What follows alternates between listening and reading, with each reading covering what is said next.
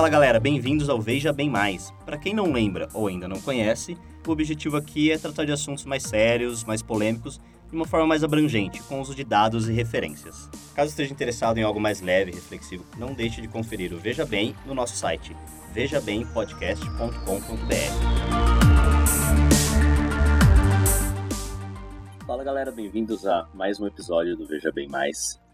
E hoje, bom, Hoje é um caso especial porque eu não faço ideia do que vai acontecer.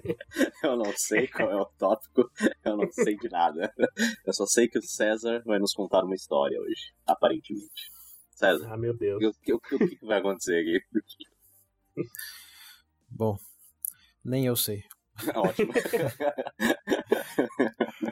o que vai acontecer eu não sei, mas a ideia é compartilhar com vocês e com os ouvintes é a história de um personagem barra é, pessoa que realmente existiu, nascido no século XIX, morreu um pouco antes da Segunda Guerra Mundial, que é uma história bem curiosa, que sem tentar dar muitos spoilers, senti que é, incorpora muito do que discutimos é, nos últimos episódios, e de últimos não estou nem me referindo precisamente só complexidade ou o pensar rápido e devagar, mas se não de lá atrás, do ansiedade e depressão, do existencialismo e niilismo. É um livro que, quando eu terminei pela primeira vez, eu senti que eu tinha reescutado todos esses episódios do VB mais aí, do 48 até agora, de uma vez só. Aí eu pensei, e se eu compartilhasse dessa história e a gente aí fosse comentando ou absorvendo alguns pontos. É... E bom, tentando também ao mesmo tempo é, repensar em tudo que a gente já falou de maneira consolidada e uma narrativa, que como sabemos bem, principalmente agora, depois do último episódio, é talvez a ferramenta de maior poder na humanidade, né? narrativa. Uhum. Então, hoje replicarei essa narrativa do livro. É importante lembrar que é um livro, então estou só recontando uma história que foi contada. Xerox de Xerox do Xerox, para quem quiser mais detalhes, se interessar. Obviamente, fontes nas referências, como sempre. E é um livro que eu recomendo fortemente, não só por esse impacto que teve em mim, mas também porque, em seus próprios méritos literários, é uma experiência é, bem diferenciada, bem prazerosa de, de ler e escutar, se pegar o audiolivro. É, bom, recomendo fortemente. E o nome do livro e desse episódio, aqui já Começando então é Por que peixes não existem? Senta que lá vem é. Por que peixes não existem? Ou porque Why Fish Don't Exist em inglês. Não sei se foi traduzido para português esse livro ainda, porque ele foi lançado não faz nem dois meses. Mas é um livro é, que conta a história de um ictiologista. Vocês sabem o que é isso? Não. Ictiologista é o, é o taxon... a pessoa que faz taxonomia de peixes. Ah, tá. Como se fosse Ajudou o, muito, o... nossa. Não, sim, é taxonomia. É... Taxonomia, que diferencia aí, igual é, um botânico que... diferencia. Ah, ia falar, ia falar cata... é, não é catalogar o termo. Enfim. Ah, então, eu tinha pensado que era isso. Sim, é catalogar mesmo. É, é? Ah, então tá certo. Sim, que estrutura aí a, as relações entre as diferentes espécies dentro é, nesse caso do, dos peixes. E a história do, desse é, ictiologista chamado David Starr Jordan. Ele nasceu em 1851, então século XIX, metade do século XIX, uhum. e faleceu em 1800, 1931, como tinha dito antes, um pouco antes da Segunda Guerra Mundial. Uhum. E bom, esse cara é, tem aí vários pontos de interesse, mas talvez o mais interessante é o porquê que essa autora decidiu focar nele.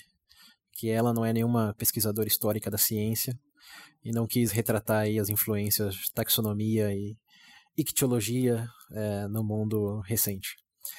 O que levou ela a escrever sobre esse cara foi o fato que ela estava passando por um período conturbado na vida, com ansiedade e depressão e ficou sabendo em suas pesquisas aí, ela é uma jornalista é, e se deparou com uma história é, desse David Starr Jordan que durante o terremoto do é, durante não logo após o terremoto de São Francisco de 1906 Aí um pouco de contexto, é um, foi um terremoto de 8.0 na escala Richter, com, que durou uns minuto e 30 segundos, lá em São Francisco, 1906. Foi o terremoto mais forte já registrado nos Estados Unidos.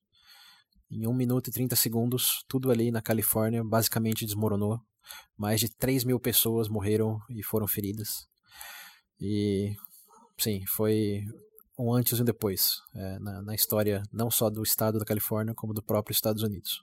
Uma catástrofe sem precedentes, de uma intensidade é, e magnitude é, ímpar. E ela, lendo sobre esse relato é, do, do, terremoto, leu que um professor de Stanford, é, que era esse David Starr Jordan, perdeu a sua coleção de é, mais 6 mil peixes que ele tinha no, nos escritórios. Ele tinha aqueles vasinhos é, com a espécie dentro, o peixe, né, em álcool, uhum. ah, e tá um cartãozinho com, com o nome. Ah, Ó, pode, se, se algum tivesse vivo, ele tinha descoberto uns peixes que viviam em vaso de álcool. Mas... O cara tinha um mega aquário no, na casa dele. Não, ele Ou tinha... seja, o cara perdeu boa parte do, do trabalho dele. Se não todo, Isso, né? Esse é o ponto. Perdeu mais de 95% do trabalho que ele tinha feito ao longo dos últimos 25 anos. Ele tinha prateleiras, sabe essas partes de prateleiras? Com seis partes. Uhum. Ou seja, dava mais de dois metros de altura a prateleira e ele tinha dois, dois andares, dois escritórios com essas Meu prateleiras. Isso quer gostar de peixe, hein? Lotado de peixe, pelo amor de Deus. Para vocês terem uma ideia, ele é, com o time dele, sozinho, catalogou um quinto de todos os peixes no mundo já catalogados naquele momento. É. Então, ele, ele realmente levava a sério essa paixão dele, a dedicação acadêmica dele também. Então, catalogou aí, só com o time dele, 20% de todos os peixes já conhecidos até então, em 1906. Em esse 1 minuto e 30 segundos, ele perdeu 95% disso senhora. É, então tem que lembrar que não tinha Excel, não tinha backup de nada. E realmente chegou na, na universidade e viu todas as prateleiras derrubadas, todos os vasos quebrados e etiqueta para um lado, peixe para o outro. É, foi uma catástrofe é, na vida pessoal dele tão intensa quanto, digamos, o terremoto no geral para aquela Sim. localidade. E a autora leu sobre isso e disse: Nossa, eu, o que, que, que, você faria? Ela começou a imaginar, né? O que, que você faria nessa situação? Ah, tava Perdendo... pensando o que eu faria aqui. Se eu começaria de novo, se eu falar, foda-se, larguei. Parece um roteiro, parece filme de roteiro. É, parece aqueles filmes de, de comédia, né? Tipo assim, do cara que só se ferra, né? É, é, a, a, comédia talvez se encontre em alguns rincões da, da história aí. Mas, pelo momento, vamos focar na tragédia de perder todo o seu trabalho, todo o impacto desse trabalho também, né, no, nesse, é, nessa área acadêmica, em basicamente 90 segundos, é um minuto e meio. Nossa Senhora. Então, ela leu sobre isso e ficou pensando aqui no estado, nas conturbações emocionais dela, que ela realmente teria desistido ela teria reconhecido que o caos é, dominava nossas vidas, uhum. porque realmente fugiu do controle de qualquer um, tanto o terremoto quanto a maneira de manter esse trabalho. Ela começou a refletir muito se é, o caos não era a resposta final de tudo, já que por mais que você se esforce em fazer qualquer coisa, pode qualquer dia ter um terremoto, uma enchente ou, ou qualquer outra coisa é, não, não previsível. Sim. E como sabemos lá pelo aquele episódio Complexidade, o caos realmente está é, num outro espectro de coisas lineares, previsíveis e controláveis. Sim. Então, nesse momento, é, e também por influência do pai dela, que era abertamente um nihilista otimista, é, dizia que nada realmente tinha muita importância, porque no final, mesmo que não fosse um terremoto, o sol vai apagar, a terra vai explodir. Isso daí, sabe o que parece? Eu achei já engraçado o fato dela sofrer de depressão e o pai niilista. Uma combinação perfeita. Então. É, mas ele é um, um niilista otimista, né? Ele, é. ela, ela cresceu escutando o discurso é, tudo, o universo é indiferente a você, Sim. Mas você não precisa ser indiferente ao universo. Você pode se dedicar com paixão àquilo que você quer e isso mesmo vai validar o significado dessas coisas, né? Não precisa de uma aprovação divina ou uma intenção da, hum, sei lá, mãe Gaia. Não, não precisa de uma grande narrativa universal para dar significado às suas coisas. É o que ele É, dizia. cons- con- ela, então, é, entendi. Construir, você constrói o seu próprio sentido da sua vida. Isso, por isso. Ele era um, existenciali é um existencialista. E como sabemos, Aham. é, é que existencialista mesmo não, não, não é um termo correto, né? Sim. É, mas ele, Enfim. é, enfim, pregava esse discurso e ela cresceu em meio a isso. Só que ela nunca conseguiu entender o, é, o, como que você validava essas coisas, sendo que essas coisas podiam ser destruídas em alguns instantes ou por coisas é, absurdas, imprevisíveis. só Como eu posso me dedicar tanto a uma coisa que pode se perder no outro dia. Isso Uhum. tem muito a ver com o trabalho que ela vinha fazendo como jornalista também, que não posso dar os detalhes porque o livro, enfim, tem 500 páginas e aqui temos uma hora com sorte para descrever tudo. Mas o contexto é esse. Ela começou a ler, ela viu o relato desse cara que mediante essa tragédia, esse caos, ele escolheu começar tudo imediatamente de novo. Nossa. Não só é, refazendo as jornadas que ele tinha feito ao, ao redor do mundo, coletando as espécies, mas criando um novo método para, entre aspas, tentar evitar que isso voltasse a acontecer. Quando ele se deparou com os peixes aí caídos no, no, no, no chão da, da universidade, ele viu os nomes, né, as etiquetinhas também, todas eh, voadas para os outros lados. Uhum. E o que ele fez foi pegar uma agulha, pegar uma, uma linha e, alegadamente, foi o primeiro a costurar o nome da espécie na própria espécie. Uhum. Não tem Rapaz evidência direta disso, é, mas o que, ele, o que ele fez, o que ela relata, é, é provavelmente algo nas linhas de pegar esse essas etiquetas que ainda estavam no chão, pegar uma agulha, reconhecer os peixes que ele lembrava que pertencia àquilo e simplesmente costurar o nome no peixe. Uhum. E esse é um método que até hoje é usado. É, tanto é que ilustra a capa do livro dela. E realmente, contra terremoto, pelo menos, é, evita o nome o nome sair do, da espécie, né? Agora, se for incêndio, já, já não sei se serve tanto. Mas, de todas formas, é, ne- nesse relato que ela leu, ele foi um cara que disse, né, ok, pode ter terremoto, pode ter o que for, mas é, eu vou, vou recomeçar e vou me- tentar me prevenir na, nas minhas capacidades contra isso que Uhum. acabou de acontecer. Então, aí a gente pode imaginar um cenário dele lá, mediante uma montanha de peixe morto, costurando os, Pegando cada, cada plaquinha e costurando nos bichos. É. Exato. Não sei se cada, como eu disse, mais de 95% do trabalho dele foi perdido, mas ele ainda conseguiu recuperar é, bastante, bastante coisa importante e alguns peixes que ninguém nunca tinha descoberto antes. E hoje só, digamos, como é- temos uma nomenclatura para esse peixe porque ele foi lá e, e costurou mesmo depois do, do terremoto. Então ela questionou, é, a inspiração dela foi como eu posso ser mais como esse cara, mediante aí a ameaça constante do caos e falta de significado como eu consigo me dedicar é, às coisas de maneira que vá além disso, que justifique apesar disso em razão disso. E bom, e aí ela começou a pesquisar mais sobre ele. E aí ela relata né, que ele tem uma história bem distinta realmente. é, recomeçando lá em 1851, ele nasceu no estado de Nova York, uma família grande, é, zona rural, é, num contexto bem conservador.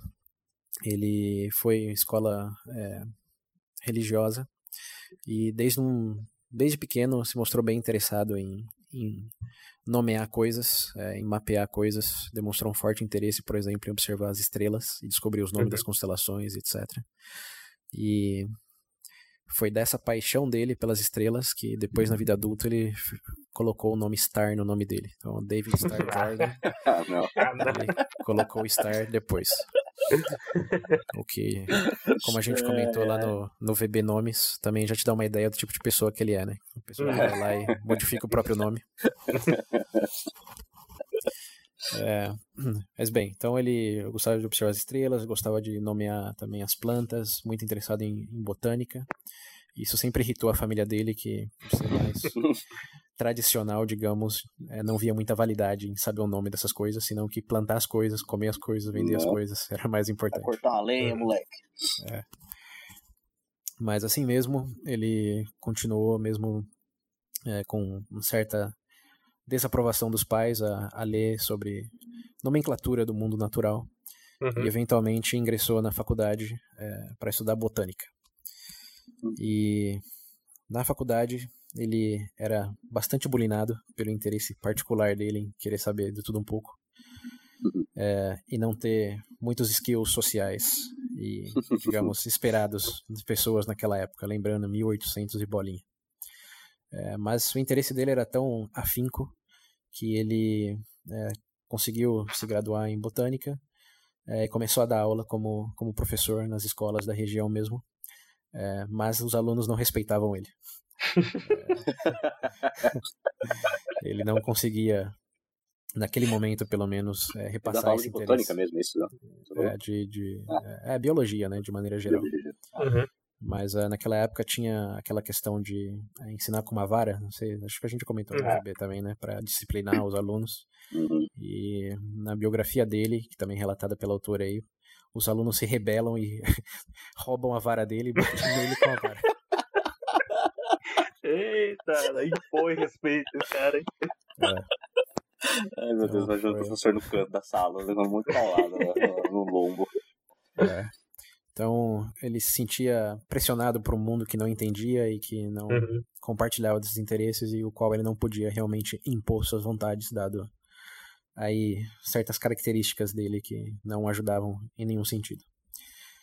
É, em meio a essa situação, ele descobriu um pesquisador suíço que já morava nos Estados Unidos nessa época, chamado Louis Agassiz, e esse é um nome importante para depois.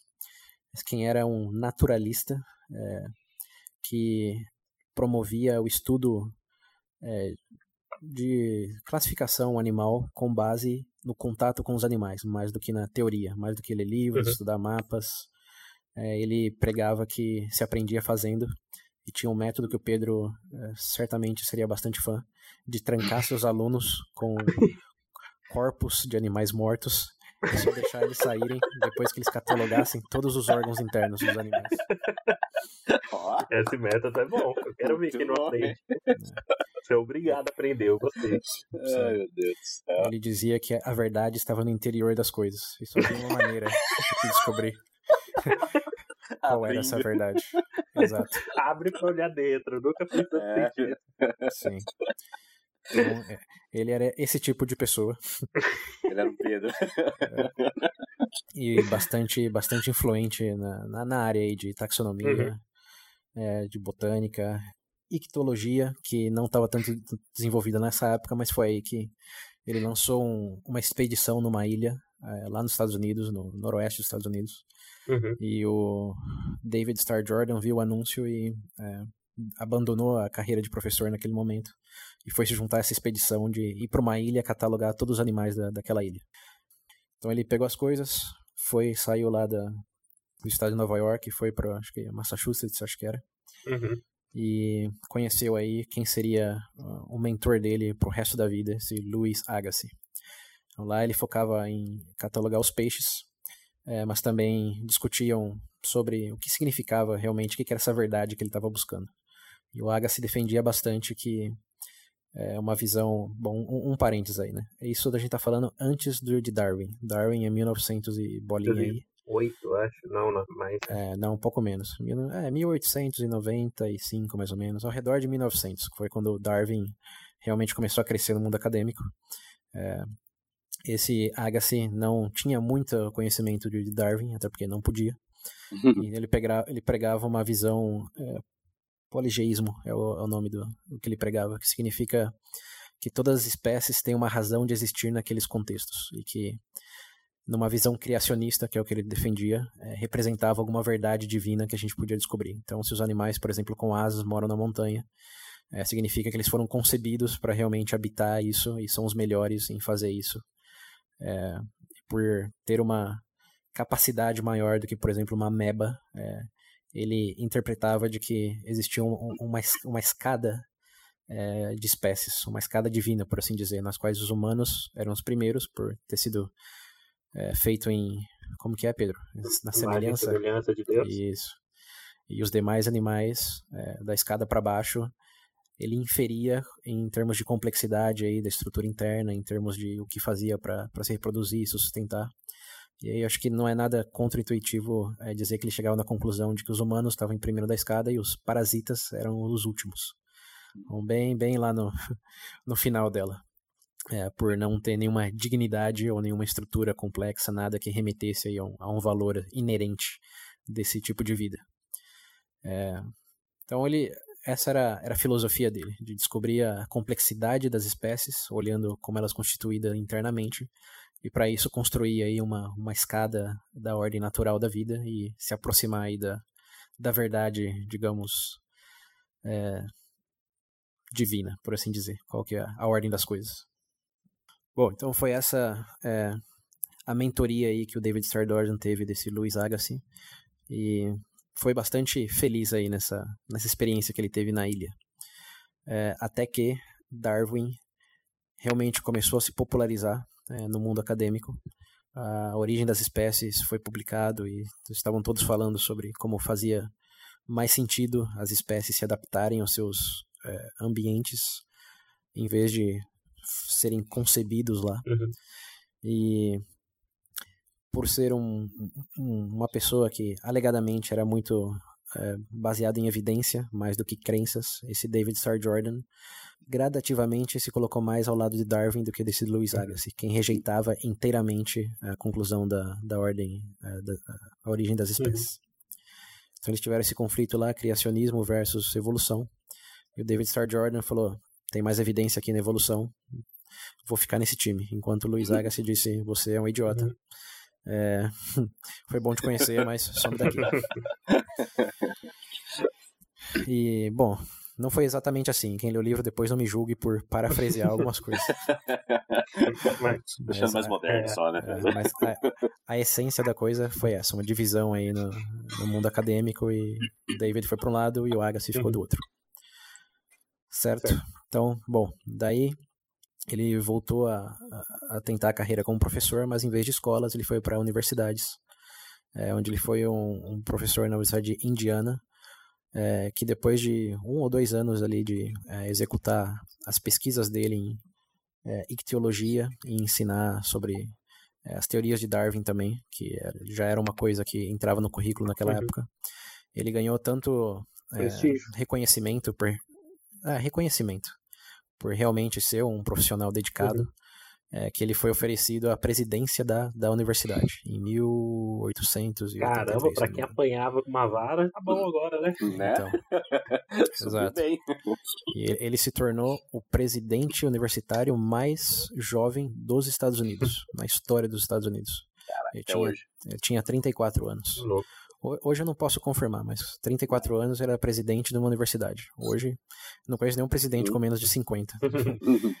mas também não conheço todos muitos presidentes de universidade, então vou deixar essa daí como provavelmente pesquisa, foi, e ainda é, é, sim. Mas ainda assim não deixa de ser impressionante, né? Você levava a varada dos alunos e se tornou presidente aí da, da universidade.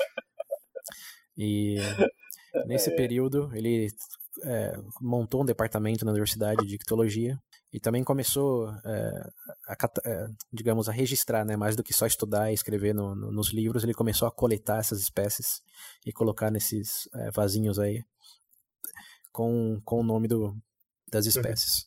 E ele começou a viajar o mundo para é, catalogar isso. É, veio inclusive para a América Latina, foi para a Ásia, para Europa e teve uma coleção gigantesca.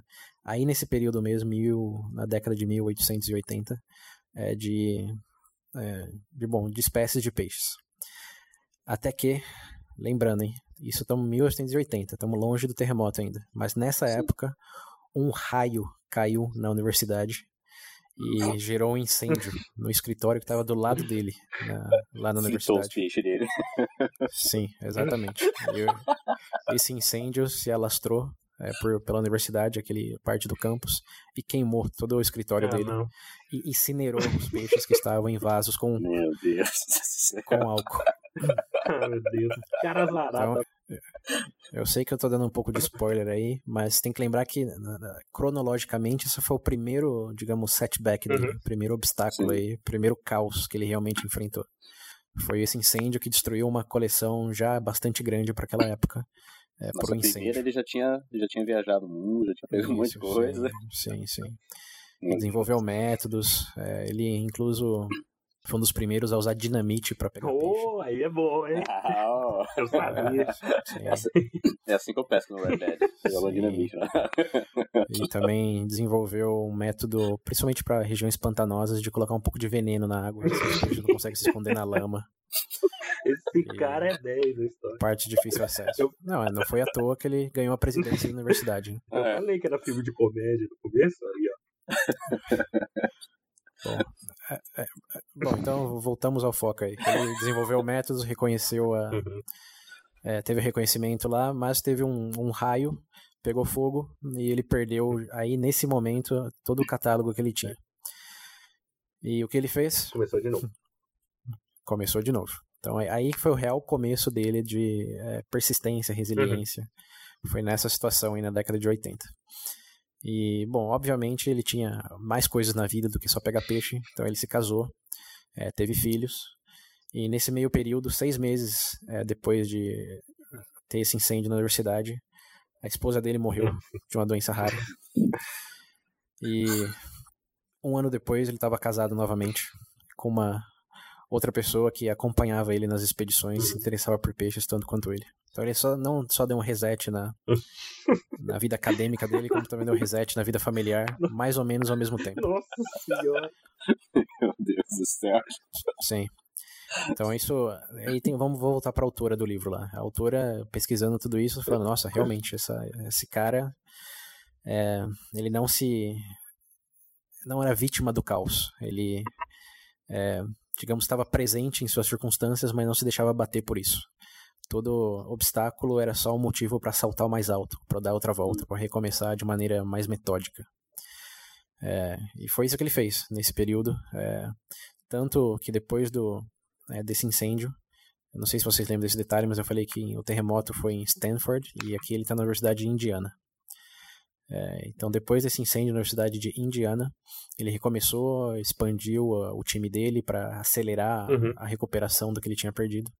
E isso chamou a atenção de certas pessoas na Califórnia que estavam pensando em começar uma universidade chamada hoje Universidade de Stanford. Ah, é que é, para quem não está contextualizando aí, é, de onde saíram os fundadores do Google, é, do Airbnb, se não me engano, de várias empresas de tecnologia grandes aí que vocês conhecem, saíram aí de, de Stanford.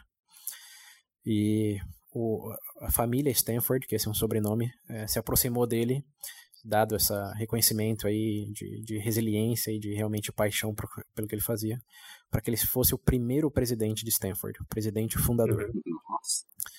Então, em mil, no, no, final da década de 90, ele se tornou o primeiro presidente de Stanford. Lembrando, ele não tinha nem 40 anos ainda. Hum. Então, é. ele, é apesar dos pesares, sim, realmente se consolidou aí como é, uma estrelinha e fundou lá em Stanford um departamento de marinha biológica e é, foi um dos primeiros a contratar os professores de Stanford, uhum. que coincidentemente ou não eram pessoas que ele já conhecia. Uhum. É, mas foi, foi ele quem realmente fomentou ali a pedra angular, por assim dizer, da, da Universidade de Stanford. E tudo aparentemente ia bem nesse período aí, entre 1900, 1890 até 1906, né? Que foi quando ele chegou aí no ápice da carreira como é, ictiologista, que tinha, como eu tinha comentado antes, 20% do, do catálogo mundial de peixes aí é, por conta dele. É, e foi quando o terremoto bateu. Então, o terremoto é, foi um segundo episódio muito mais drástico do que o primeiro no incêndio, porque é de 1883 até 1906, ó, estamos falando aí de realmente mais de 25 anos. Que ele recuperou, expandiu e perdeu tudo de novo. Nossa senhora. Sim. Mas recomeçou e decidiu, é, de, depois do terremoto, como a gente também comentou, que ele ia contratar mais pessoas, ia viajar para mais lugares, ia refazer o império dele.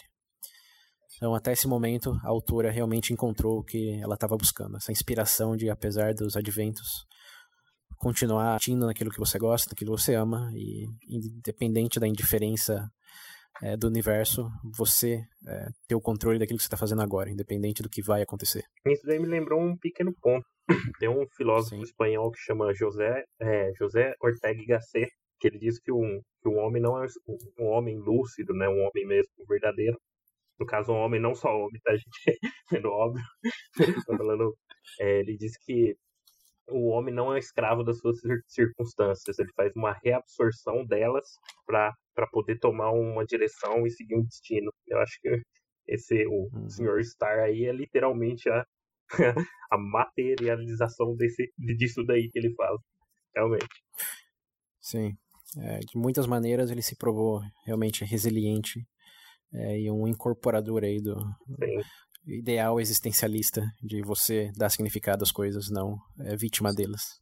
E escreveu vários livros, inclusive, não só sobre peixes, mas também sobre essa atitude dele é, de superar desafios, né, de não ser destruído por eles. Então ele também se aventurou no campo da filosofia e escreveu uh, alguns é, relatos, é, alguns livros inteiramente dedicados a essa perspectiva. Ele até uhum. alegadamente dizia que não gostava de pessoas é, vitimistas, de pessoas até que tinha mau humor, porque ele disse: olha tanto de possibilidades que temos todos os dias e você vai usar de todos esses recursos e privilégios para ficar criticando as coisas, para ficar de mau humor, para ver o que chorar, você não pode fazer. O meme dele vai chorar. é. Então ele se é, armou de uma confiança e de um otimismo inabalável. Uhum. Tanto é que no próprio livro uhum. o autor descreve, tem outros filósofos aí que nomeiam isso como indestrutível, uhum. que é o sentimento que até o nosso amigo lá, é, qual era o nome? Schopenhauer, uhum. dizia que existia, é o will to live. É o... Uhum. aquela a força de, de querer viver, independente do, dos perrengues. Então, até esse momento, é, o personagem realmente alimentou essa visão da, da autora. E fortaleceu essa coisa de, pô, se ele, perdendo o trabalho da vida dele, ainda conseguiu ascender, perdendo pessoas da família dele, conseguiu superar e reencontrar outros laços. É, se ele, nessas circunstâncias, conseguiu fazer tudo isso, por que, que eu tô chorando aqui? Basicamente, foi o que ela tava se questionando. Uhum.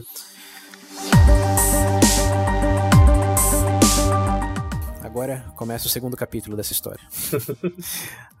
até aí tudo bem, né? é, até aqui, aqui é um... Quer dizer, não lindo. É, aqui daria um roteiro de filme, né? Sim. Ah, não, daria uma dramédia é. boa, até por enquanto. Yes. Bom, foi pesquisando aí esse caso de Stanford, que é a autora do livro, é, descobriu que ele não se bicava bem com com a família Stanford, principalmente com a Jane Stanford, que, é, digamos, era a matriarca da família e quem uhum. é, financiou toda a construção da universidade. Quem mandava.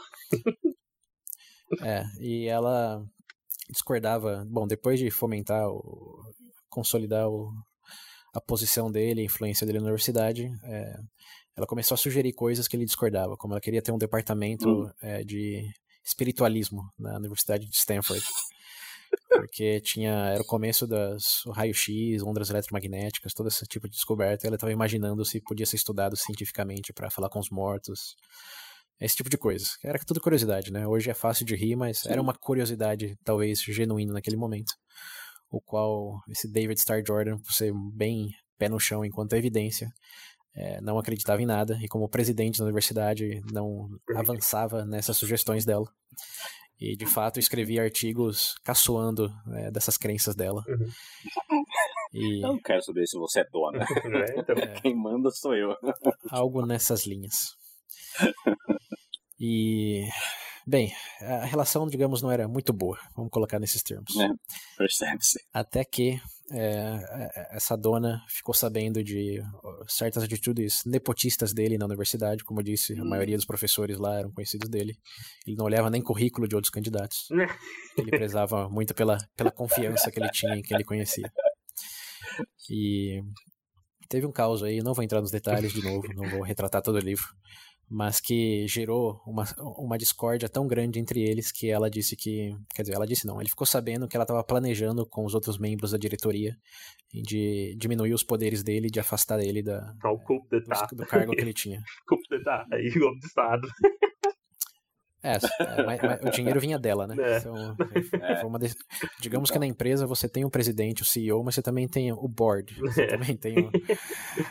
As, os investidores, que, digamos, em última instância, é realmente quem decide. Então ele estava aí na presidência, mas tinha toda uma diretoria acima dele é, de investimento que estava ali falando, ó, esse cara tá cometendo nepotismo, do, do lado da Jane aí não tá avançando algumas ideias que naquele momento ela achava que podiam ser frutíferas. Uhum. E, bom, começou a azedar a, o relacionamento.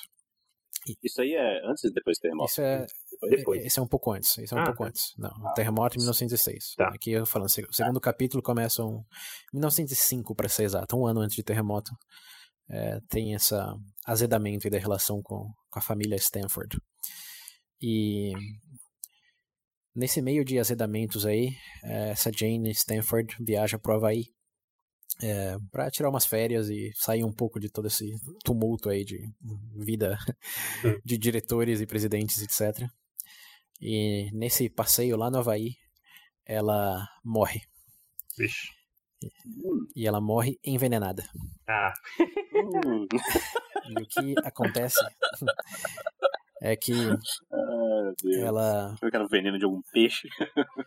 Bom, aí, aí, aí está o interessante da história. Porque quando ela morre, ah. alegadamente envenenada, a primeira coisa que esse David Star Jordan faz é pegar um avião e ir para Havaí e contrata um.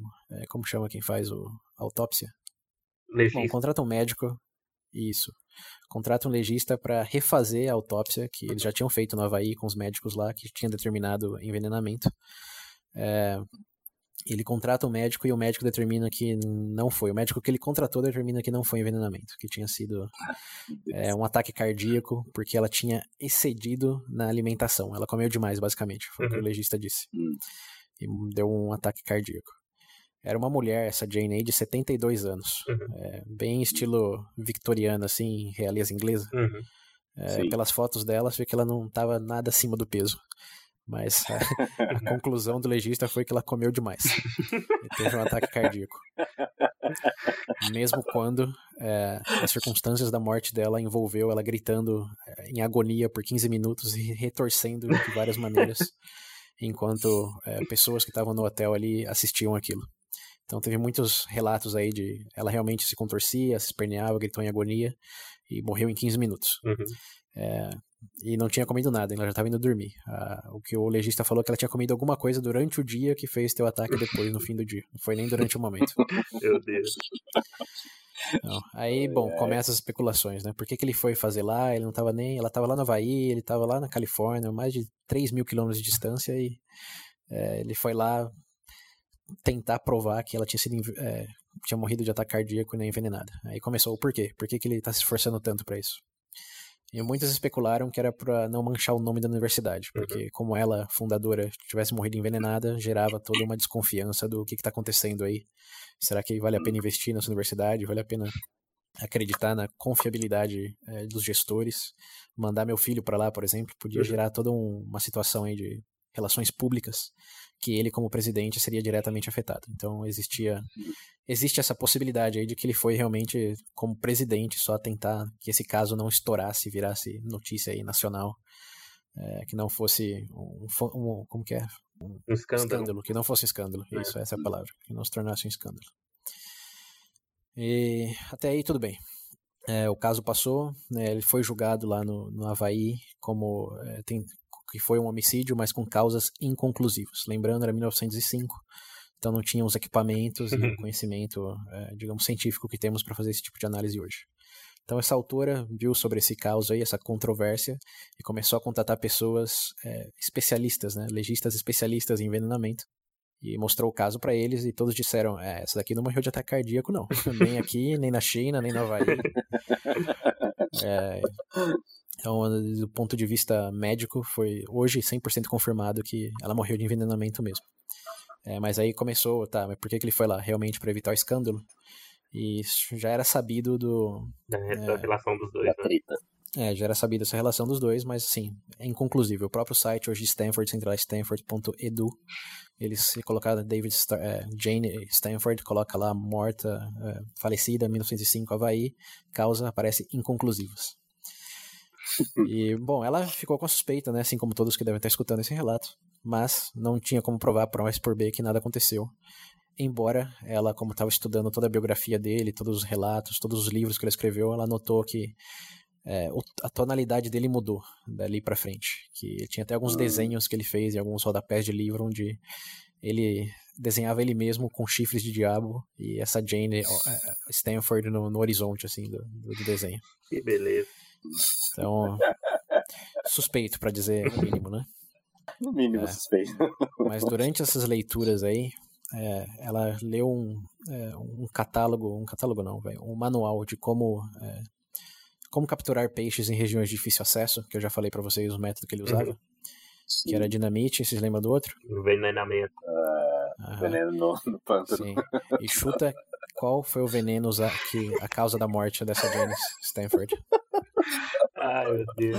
É, é o mesmo veneno que eles dos peixes. Exatamente, esse cara já perdeu, esse cara tá perdendo todo o crédito. Começou apanhando, eu não tava respeitando. Aí depois aumentou o respeito, agora vai cair de novo. Calma que não acabou a história, hein? Beleza, continua. Mas, é, é, isso, de novo, não, não, não tem nenhum grande júri aí que falou foi ele, mas é. ela viu lá na página 438 do livro para como capturar peixes que usando uma quantidade mínima desse tipo de veneno, é, a, morte tende a, a morte tende a acontecer em até 15 minutos uhum. e não fica rastros para estudos posteriores é, da espécie.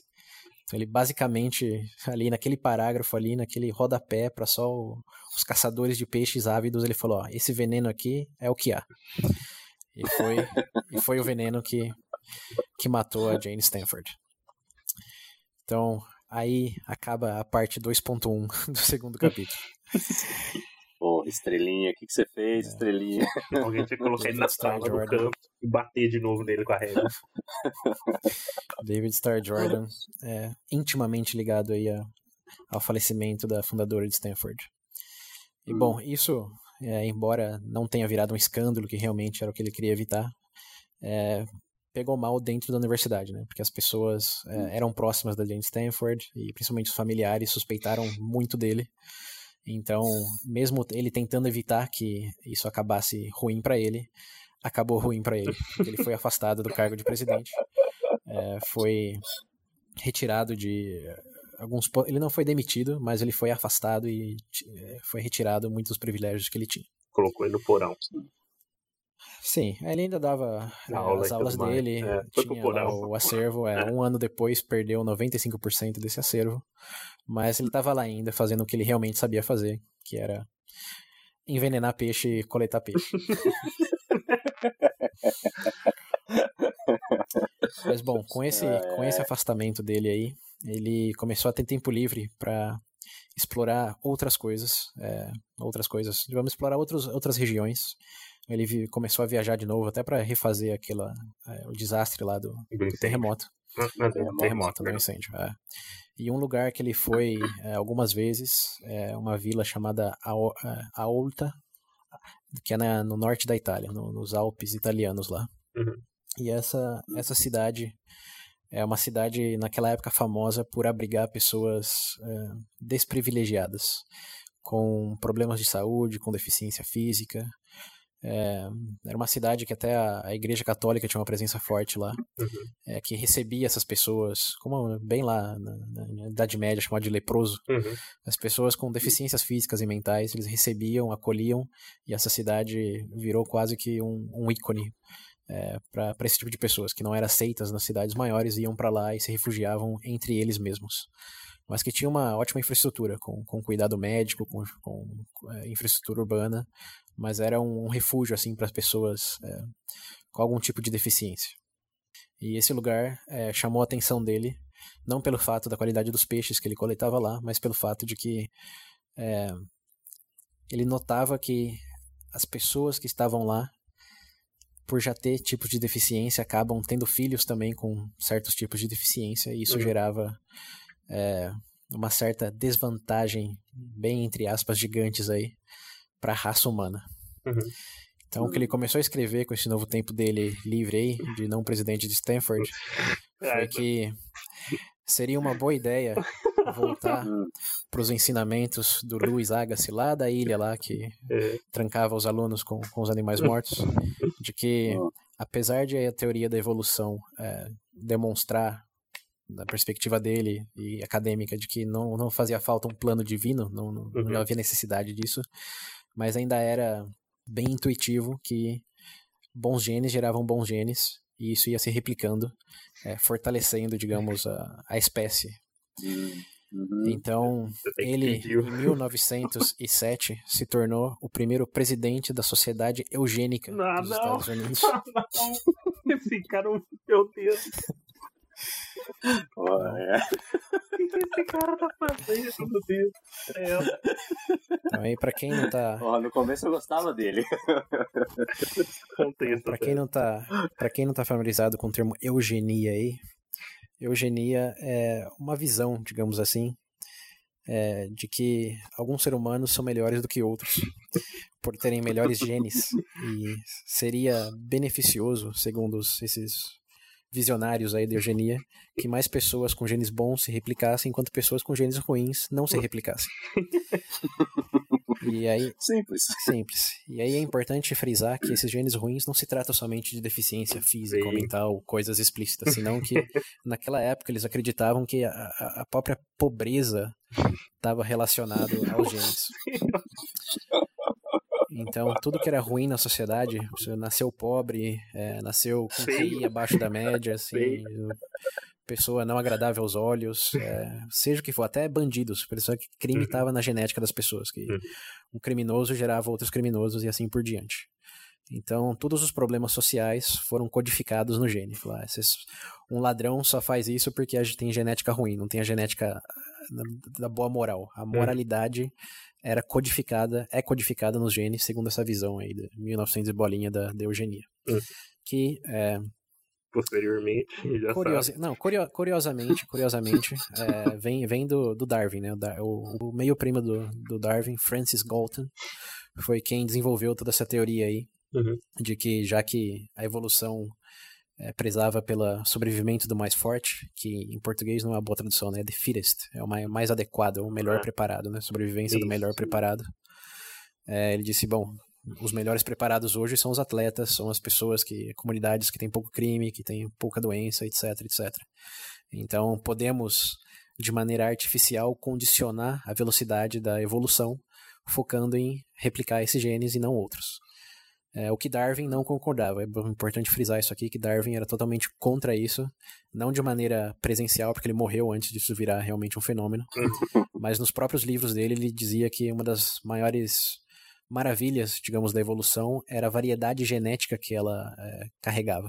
Uhum. Que era o fato de que tinha uma mutação que combatia doenças que as outras não combatiam. Isso vinha da, é, da troca entre espécies, isso vinha de mutações aleatórias, que se não fosse essa diversidade genética, que provavelmente estaríamos todos mortos há muito tempo.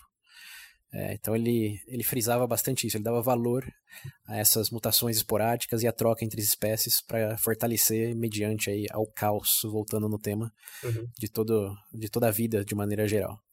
Mas o, o Francis Galton disse é, sim e não, né? Vamos se prevenir contra o caos focando só no que é melhor. E esse Francis Galton, Esse negócio do, do Stars aí, sim, da sociedade eugênica, ele, ele começou isso antes do, do, do Darwin Não, ele- ficar grande não, mesmo? não, você foi falou, depois, não? depois. Lembrando, Ah, é, depois. o Darwin ficou grande aí no começo do século XX, 1900. E ele fundou essa sociedade em 1907, 1908. Não lembro precisamente a data, mas na- na- algum- alguns anos aí, quase uma década depois. E bom, esse Francis Galton aí é, inspirou outros, é, além de do David Starr Jordan, inspirou outros é, biólogos na- aí americanos, como um cara chamado Tem um. É. Ai, tem um. Tem um. Você falou disso de escola. Madison De, Grant. eu não sei se é desse nome. Tem um. Eu não lembro. Eu lembro de já ter ouvido falar de um nome também. Não era exatamente desse Star, mas era um biólogo também voltado para esse campo Uhum. da genética e Sim. eugenia. Eu lembro que tinha um Bernard no nome, mas não. Enfim. Não, é, o que você está pensando é esse Madison Grant. Madison Grant é um naturalista americano, é, possivelmente conhecido do David Starr Jordan, estavam ali no mesmo contexto. e ele escreveu um livro chamado é, o, o, Repasse da, da Grande Raça. Uhum. E esse livro dele, falando dessa racionalização da eugenia e de como realmente criar uma raça de humanos superiores, é, é um livro que foi considerado como Bíblia por um personagem que vocês também devem conhecer, chamado Adolf Hitler. pequeno artista. É, um pequeno, pequeno general alemão aí, que no livro dele, Mein Kampf, ele cita esse livro aí do, do Madison Grant sobre eugenia. E foi a inspiração dele para fazer o que todos sabemos acabou fazendo. Mas vamos voltar para o David Starr Jordan. Ele Sim. Fundou essa associação e foi influente em consolidar várias outras associações uh, no restante dos Estados Unidos, não só ali na Califórnia é, o que gerou, é, eventualmente, um movimento tão grande, tão forte, que a própria Suprema Corte dos Estados Unidos aprovou programa de esterilização forçada. O que significa? que eles tinham é, orfanatos, orfanatos não, tinham instituições onde as pessoas podiam acusar outros de serem não adequados, é, como abaixo da média em vários sentidos, ou criminosos, ou até mesmo prostitutas eram levadas para esses asilos aí. E nesses asilos o governo tinha autorização para esterilizar essas pessoas. Então, se era meio bobo, esterilizava, se era prostituta, bandido, esterilizava. se era meio bobo. É, sim, porque não tinha, não tinha teste comprovado, era tudo sub, é, extremamente sim. subjetivo, né? Até ne... Era no olhômetro, né? Sim, e a, até nesse livro ela relata de uma criança de 7 anos que estava brincando é, nua na, na, no quintal de casa, 7 anos. E um vizinho viu e achou que era um desrespeito às morais, não sei o que, e que os pais delas nunca foram pessoas de grandes recursos financeiros. Uhum. E ele denunciou essa família e levaram essa menina de 7 anos, é, que foi esterilizada forçadamente alguns anos depois. Mas basicamente cresceu no asilo. Dos 7 até os 19 anos ela ficou no asilo, só porque brincou pelada no quintal de casa um dia. Governo isso... pelo governo. Beleza. É. Não, mas isso não foi necessariamente com, com o governo, mas uhum. foi, foi, foi a Suprema Corte disse que, mediante os argumentos dos eugenistas lá, tinha era beneficioso para a sociedade no geral. Porque, uhum. lembrando, o governo preza pelo benefício da sociedade no geral. Né? Uhum. Eles se convenceram de que sim. É... Não em todos os casos também não era, não gostei desse cara, eu mesmo, esterilizo. Mas em, em todas as suas sublocalidades existia essa subjetividade. Até se você não gostava do seu vizinho, você podia acusar ele, é aquela coisa, né? Lá você, eles levavam primeiro e perguntavam depois. Era muito uhum. mais fácil é, alguém, digamos, ir para um asilo do que não ir para um asilo. Bastava uma acusação uhum. e outras duas ou três pessoas que concordassem em confirmar aquela acusação. Porque como uhum. você desprova que você não é abaixo da média, que você não é louco, que você não é imoral, como que você desprova isso? Dado as acusações aí de um conjunto de pessoas que não gostam de você.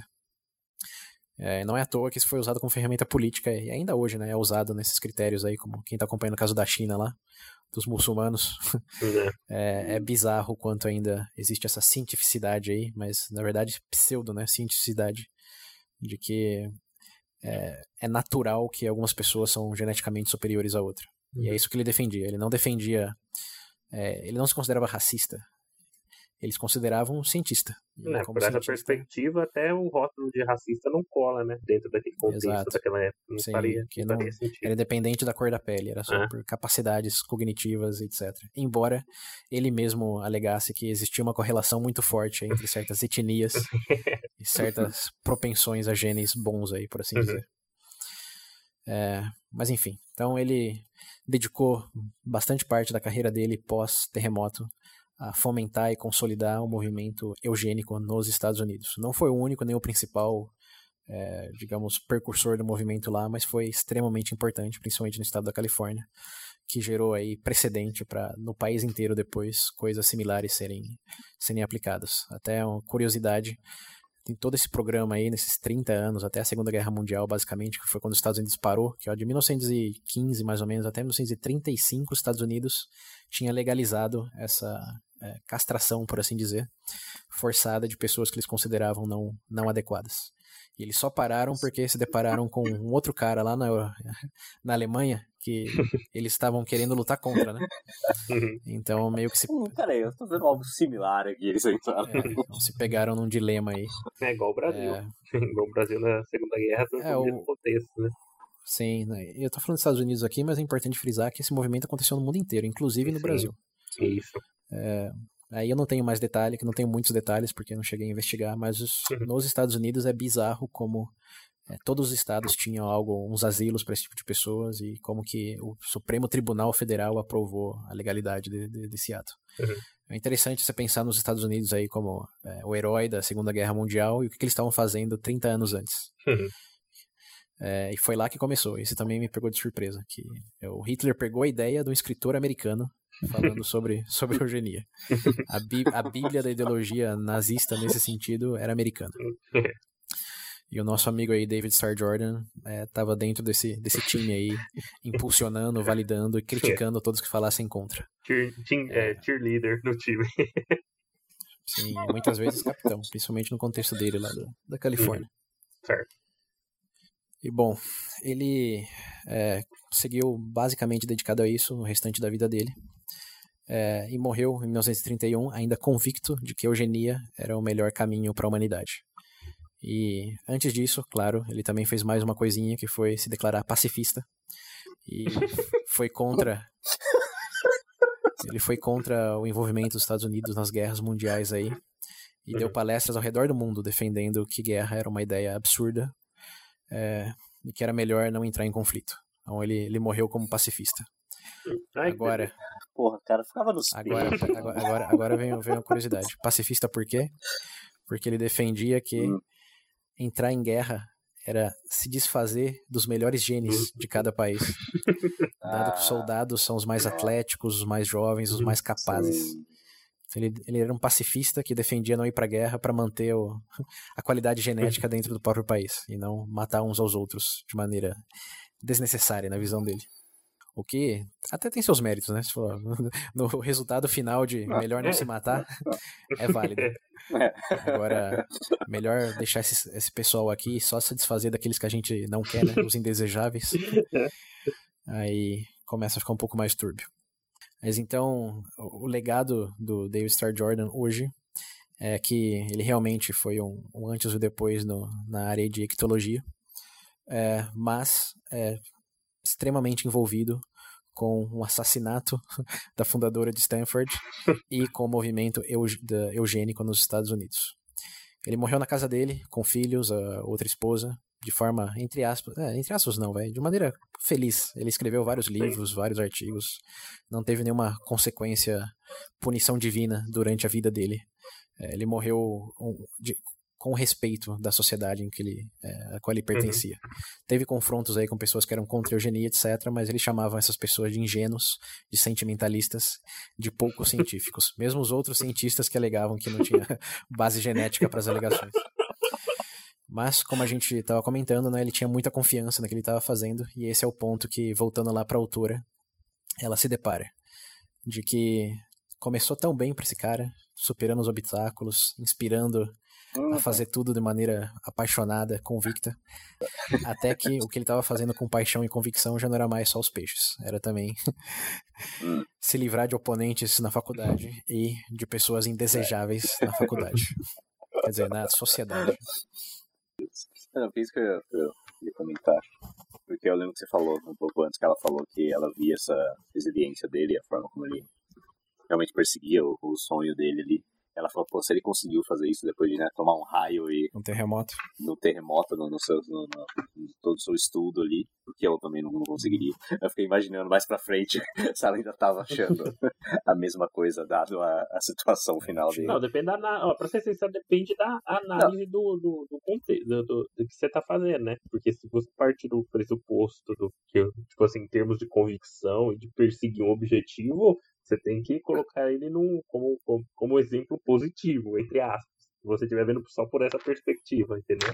Uhum. Eu acho que é isso a parte mais É, sim. atrativa da biografia dele. E outra, de uma forma bem genérica falando. Claro que não se aplica a todos, mas, sei lá, todas as grandes figuras da história que você vai ler, você também tem, tipo assim, são ótimos exemplos para um certo tipo de conduta. Só que muitas vezes para chegar onde é, chegou. É Hitler, você pegar, tem coisas é. que você sabe, querendo ou não, ele foi bom em algo ali. Não que ele é bom, mas ele foi bom em executar certas Exato. coisas. Sim. Nunca sabemos de toda a história, né? Só de partes da história. Exato. Se tiver, assim como foi lá na biografia do Hamilton, se eu tivesse parado na metade do relato, ia ter morrido como herói absoluto, né? Mas é, é do meio para frente que as coisas se complicam. Como é que é a frase do Batman lá? Você morre como herói. Ou... morre como herói ou vive bastante pra se tornar um vilão. César também, né? Libertou o Roma depois. É, uhum. é, mas aí, comentando um pouco do que o William disse sobre a autora, o sentimento dela foi de devastação pessoal, porque ela queria estudar alguém como inspiração e acabou ela mesma é. descobrindo que foi provável assassino aí da, da Jane Stanford. E abriu essa caixa de Pandora aí sobre o movimento da eugenia nos Estados Unidos, que ela também não te conhecia tão profundamente até esse momento. Mas ela ficou sem chão, porque ela voltou. Ela, como alguém que sofria de depressão e ansiedade, provavelmente ia acabar no. No asilo no sim, orfanatinho sim. dele lá. É algo que ela mesma diz no livro, de que ela provavelmente seria sido acusada de ser é, não, não adequada à sociedade. Assim como as irmãs dela, assim como as amigas dela. Ela disse que hoje seria muito fácil se ver muito mais dentro desse asilo do que fora dele. Uhum. É, mas ela volta a se questionar aí nessa questão do. É, o esforço dela, como sendo pertinente a essa inspiração, também é, atropelado pelo caos da história aí do, da pessoa que ela estava focando. Que assim como o terremoto, descobrir essas coisas sobre ele destruiu tudo que ela estava buscando. É, e não foi só uma questão de, ah, ela pesquisou igual a gente, tipo, veja bem aqui, um, um mês ou dois. Ela passou cinco anos focado nesse cara até é, realmente desmantelar todas essas coisinhas e chegar na conclusão de que ele não era para nada um herói. É, mas faz, fez ela refletir bastante sobre essa questão de é, até que ponto a confiança, resiliência é, geram, é, são necessariamente positivos. Né? É uma coisa que nós mesmos já falamos aqui, não, não sei se necessariamente no VB+, mas é, no VB, naquele da negatividade, é, a questão da autoilusão de, ah, isso vai estar tudo certo, isso vai ser bom, já não considerando, tá, mas e se eu tiver errado? E se a evidência for equívoca? É, o que ela conclui o livro, em grandes linhas, é de que se você, como nosso ouvinte crítico lá, vocês estão me ouvindo, né? Sim. Tá. Sim. Se você, como nosso ouvinte crítico lá, que disse que não gostou do VB+, porque era cheio de achismos e incertezas, tá buscando por certezas absolutas, é, é, provável que essa certeza absoluta termine em um lugar ruim. É, e aí que volta um pouco para aquela nossa questão do, do complexidade. É, porque o que mais queremos é essa missão, né? Essa é, simplicidade narrativa de é bom, é ruim, é, é, é vantajoso, é desvantajoso, é, é uma pessoa boa. Branco, né? É, exato. Quando que a complexidade, e mesmo nesses casos o caos, sempre, sempre é, aparecem para mostrar as caras, seja em forma de terremoto, seja em forma de assassinato, seja em forma de movimento pré-nazista. é, Porra, cara, ficava com os peixes, mano.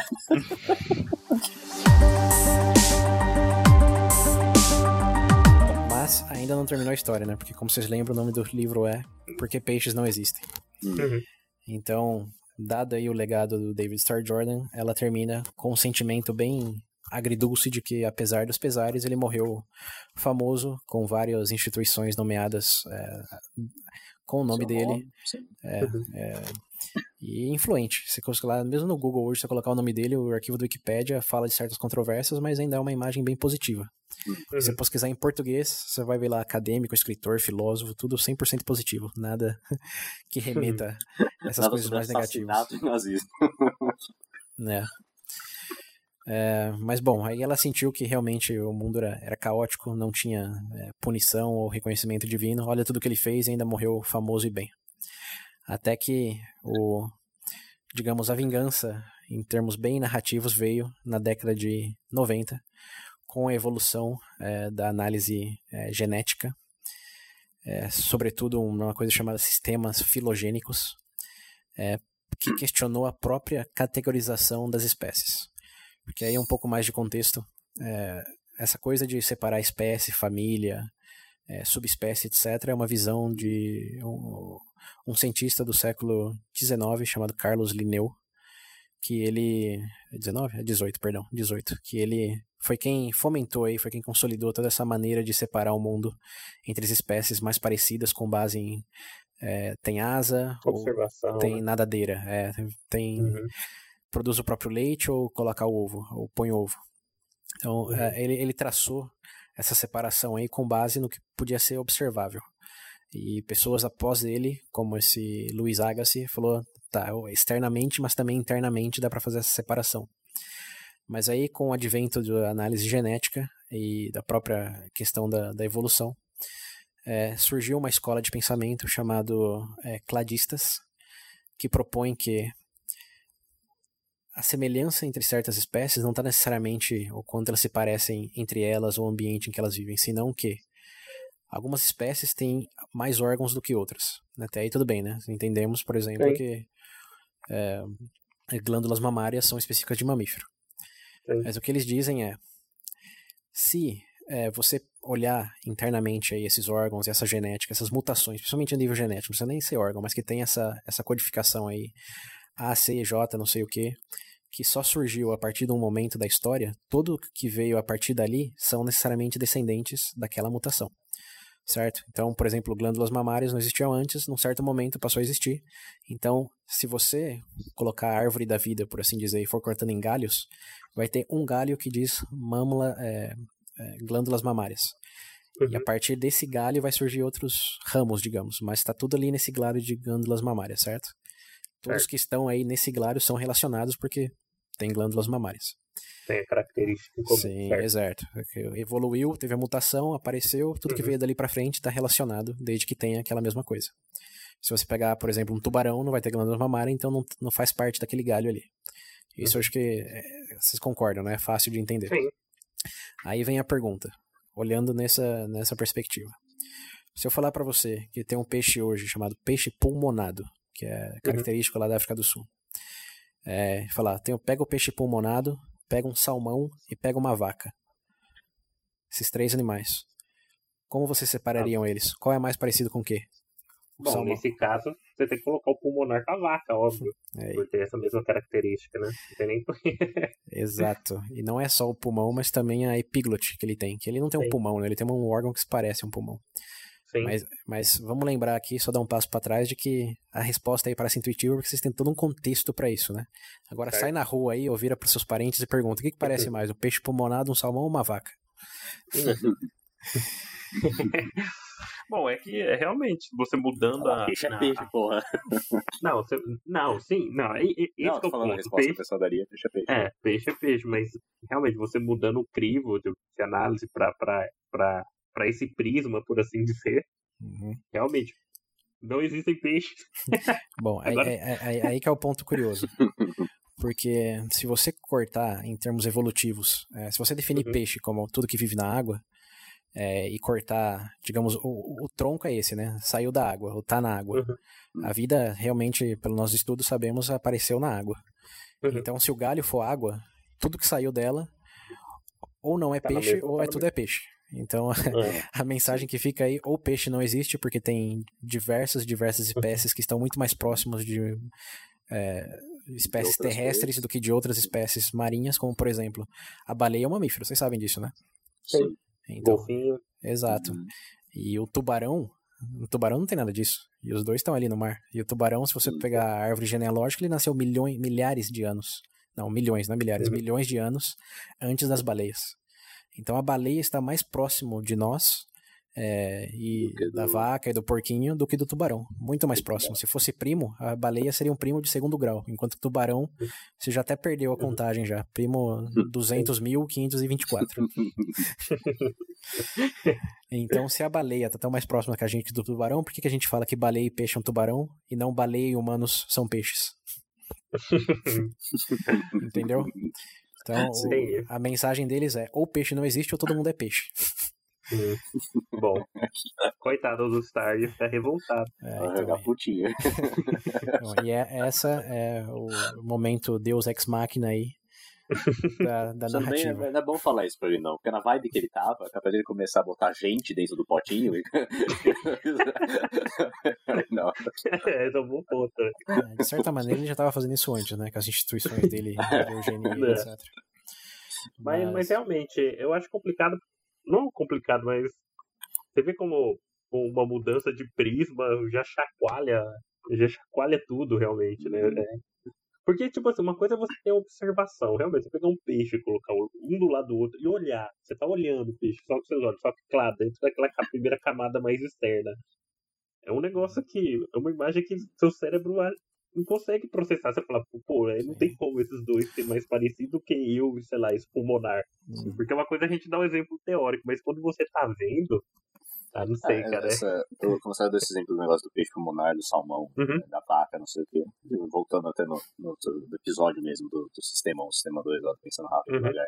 Sistema 1, acho que automaticamente, né? Se vocês fosse uma pessoa aleatória na rua, vai falar, tá, um peixe. Parece mais com um peixe do que com a porra da vaca. É, vai é parecer é mais com um salmão também no mar do que com, do que com a vaca. Mas Exatamente. a gente sabendo, estando dentro dessa, né? Do que o César falou do contexto todo, e usando o sistema 2, a gente sabe que não. É, de certa forma, como disse o, o Luiz Agassi lá no comecinho, a verdade está dentro. É. só, que não, só, que não, dentro necessariamente dos órgãos, né? Senão que é. dentro das células, que é das essa células. capacidade genética. Mas é. para mim o grande ponto aí é que realmente remete a todos os nossos últimos episódios aí, é o que não, não estamos biologicamente ou mesmo culturalmente ou intelectualmente preparados para identificar e processar tanta complexidade. Às vezes porque nosso cérebro nos engana, como é com a questão do olho, não tem como você sair disso por mais que você saiba. É. E outras é por próprias ferramentas é, tecnológicas, conhecimentos que vão avançando aí ao longo do, dos séculos, dos milênios. Como eu disse lá no Complexidade mesmo, por muito tempo é, acreditávamos e nossos modelos funcionavam lindamente com o céu girando em volta da Terra, não, não ao uhum. revés. Uhum. E você vai falar que as pessoas eram ignorantes, eram burras por causa disso? Uhum. Sendo que os olhos estão vendo o sol se mover no céu e não o contrário, Sim. sendo que todos os modelos eh, funcionavam até que adequadamente bem para o que era observável. Então é o ponto, uma das grandes mensagens que fica de toda essa história para mim é, é, isso, que mesmo numa narrativa individual de uma pessoa onde você já quer categorizar essa pessoa como um cara esforçado, um cara do bem, um cara profissional, que uhum. certas complexidades da vida é, não caem nessa categoria, aquele efeito, efeito ralo, lembra que a gente falou bastante? A primeira Sim. metade da história você classifica ele com um chapéu. e esse efeito ralo vira pólvora ou veneno na segunda metade.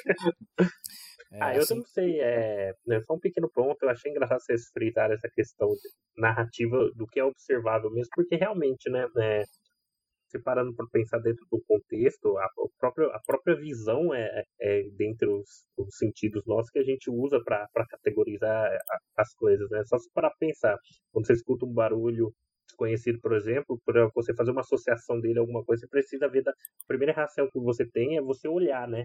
Então, uhum. você realmente vê que, nesse caso, em termos de observação mesmo, no sentido visão, ele é a, dentro da escala aí seria o primeiro. Então, por isso mesmo é realmente difícil culpar quem vivia em outras épocas por ter esse entendimento. É muito fácil hoje você falar, pô, mas a gente sabe que tem todo o sistema solar e etc. Mas não tinha como ver. como é que você vai colocar no mesmo, no, no mesmo jeito, né? Sim, mas eu acho que além do, da questão biológica, da nossa capacidade de visão, uhum. audição, etc., também tem uma questão social, que essa é outra parte da, da narrativa do Jordan aí, que é uhum. se estamos acostumados a ver pessoas como escravos, por exemplo, porque essa é a ordem natural das coisas, uhum. essa não tem a ver com o nosso olho. Tem mais a ver com o que a nossa mente está dizendo para o nosso olho ver aquela pessoa, como uhum. sub-humano, como é, diferente de nós. Né? Aquela categorização, estereotipação. É, existe uma visão, sim, de pixel, pixels aí que você consegue ver com o olho e existe também o que significa esses pixels, que uhum. o que determina isso é a sua narrativa. Se é escravo, se é outra etnia, se são pessoas inadequadas, são pessoas com deficiência, se são pessoas como você ou se são inimigos, tudo isso o seu olho vê segundo a história que você está contando e escutando. Uhum. E eu acho que poucas narrativas concisas aí de uma vida acho que exemplificam tanto isso como essa do David Starr Jordan, que caiu nos dois erros, dos olhos como órgão e dos olhos como parte de uma engrenagem social. Uhum. E bem, é...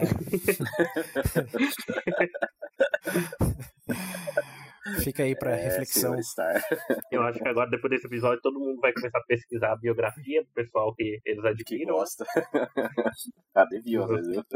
É. É, não, é, é, é um, um, um rastro do coelho aí, buraco do coelho do Alice no País das Maravilhas, que vale a pena encarar assim.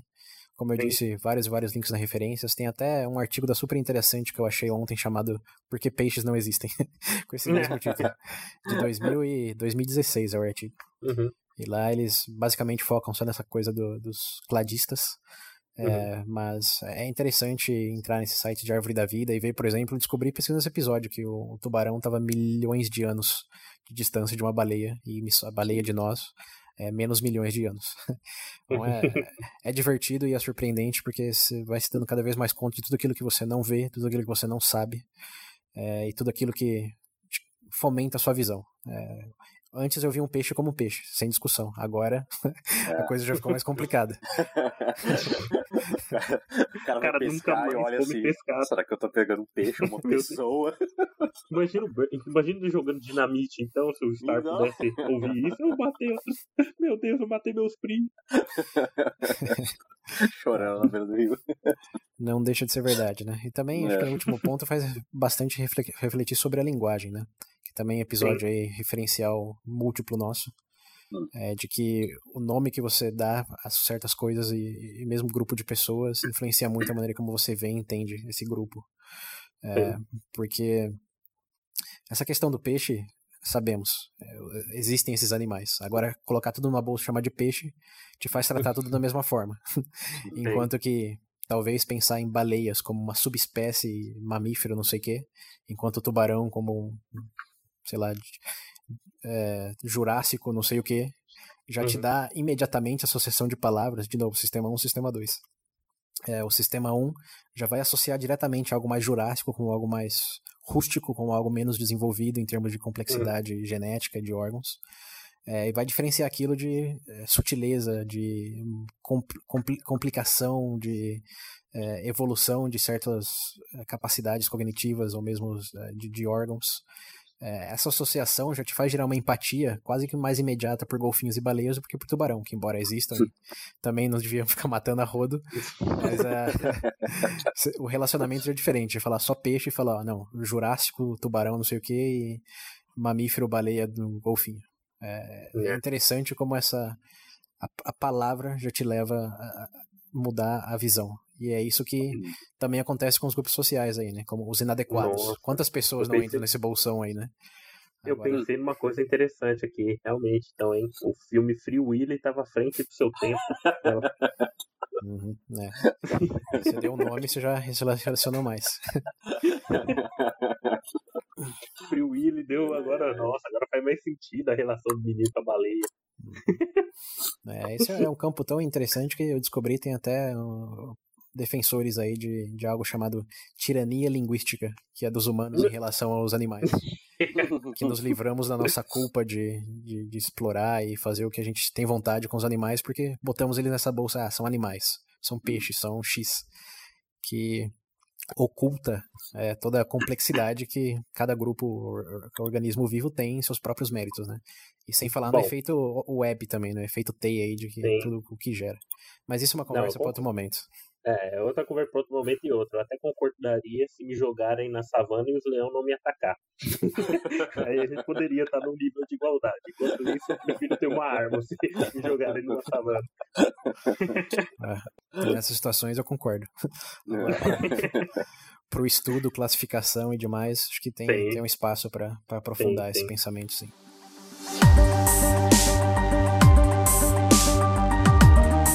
Mas bom, sem, sem mais delongas, a história do, do Jordan acaba aí, a história do porquê peixes não existem também acaba aí. É, o que não acaba é a nossa discussão aqui. Então, novamente, confiram os links nas referências, contem pra gente o que acharam desse novo formato, se ficou legal, se querem ver mais coisas parecidas a essa, talvez que um, um livro aí que o Pedro viu e relembrou o episódio do VB+, Uhum. ou o William. É algo que devemos explorar mais, ou talvez foi um especial assim que é igual esse especial de série, é melhor repetido só uma vez a cada cinco anos e olha lá. ai, ai. É, Bom, em gerais, comentem. É, em Minas é, Gerais, eu ó, os ouvintes eu não sei, mas eu gostei. É diferente. E principalmente porque dá pra gente refletir em cima do, do próprio bebê. Eu acho que, às vezes até, sei lá, tivesse algum livro, alguma coisa que os próprios ouvintes acham interessante e acham que parece com o bebê. Pode indicar pra gente aí também, vai que Não, é verdade, eu acho, uma, igual acho que. Minas Gerais é interessante porque dá uma, uma consistência até maior, né? Eu- fica algo muito de vez em quando a gente se perde informações, tem um, todo, toda uma linha do tempo que a gente fez, pelo menos eu senti nesse episódio, que deu pra construir, até pra interpretação e até pra ouvir é mais fácil. Eu gostei. Muito bom.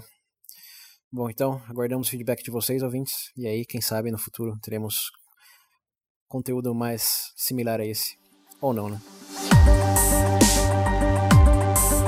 Bom, é isso aí, galera. A gente vai encerrando esse, episódio por aqui, episódio diferente, espero que vocês tenham gostado. E, bom, como o César sempre diz, né? Pra quem não lembra, o número do WhatsApp é 19 98 908 1238. Repetindo, 19 98 908 1238. E é isso aí, galera. A discussão, come- como a gente sempre diz, a discussão começa aqui. Comentem aí pra gente, deem dicas de outros livros que a gente pode estar fazendo a mesma coisa. E até a próxima. Valeu, gente. Obrigado. Isso aí. E uma, uma mensagem final da, da minha parte. Dado toda essa narrativa dos peixes do Star Jordan, próxima certeza convicta em sim que vocês tiverem. Lembre. Veja bem. Mais. Ah, não.